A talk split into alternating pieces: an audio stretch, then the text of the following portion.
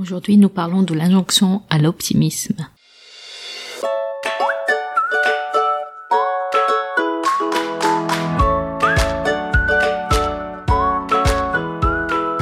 Vous écoutez Boom, le podcast qui vous propose des alternatives nuancées à l'injonction au développement personnel.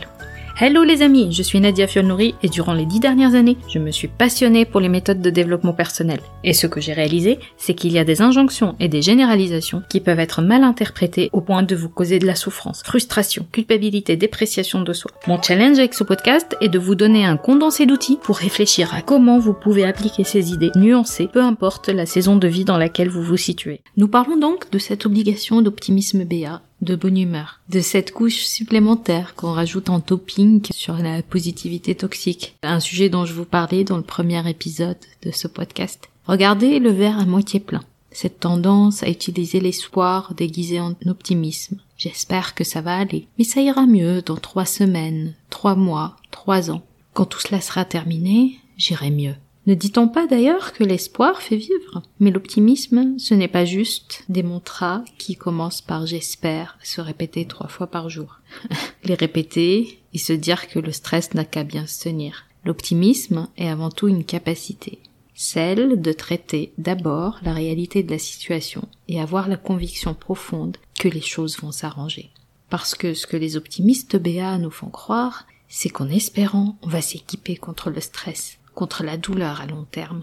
Mais vous l'avez peut-être remarqué, quand vous vous forcez à avoir cette attitude d'optimisme béat, le stress vous atteint plus vite que vous ne pensez. Quelle que soit la réalité d'ailleurs à laquelle vous faites face, qu'elle soit une épreuve majeure de la vie, comme la perte d'une personne chère, ou une épreuve ou situation moins grave, comme l'imprimante au bureau qui fait un bourrage papier. Et il y a chez les optimistes BA cette idée perfectionniste que garder espoir va permettre de garder un certain contrôle. Mais sur quoi exactement? Qu'est-ce qu'on cherche à contrôler? Parce que quand la circonstance de ce qui nous arrive échappe à notre contrôle, il n'y a en réalité plus rien à contrôler. Et l'attitude la plus utile est de s'asseoir avec ses émotions et de les accepter.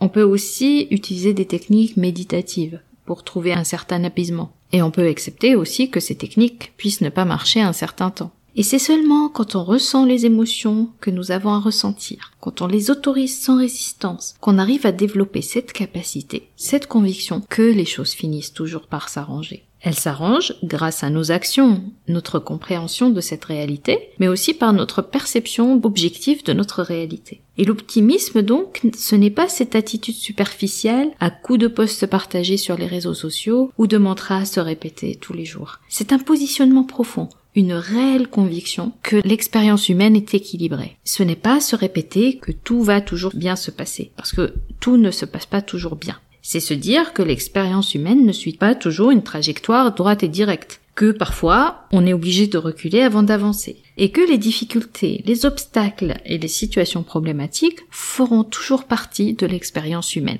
Avant de vous laisser, voici la piste de réflexion pour la semaine. Parfois, lorsque la vie nous met face à des moments difficiles, la réponse qui nous vient le plus est celle où on va chercher à aller mieux en regardant le verre à moitié plein. On cherche à renforcer notre capacité à positiver. Et la plupart du temps parce que positiver est une injonction bien intériorisée. On va utiliser des messages d'espoir pour s'auto-persuader que tout ira bien ou mieux. Et très souvent, cette attitude va nous aider juste à édulcorer notre réalité. Mais ce que j'ai constaté, c'est que l'espoir ne peut pas toujours être une stratégie à long terme.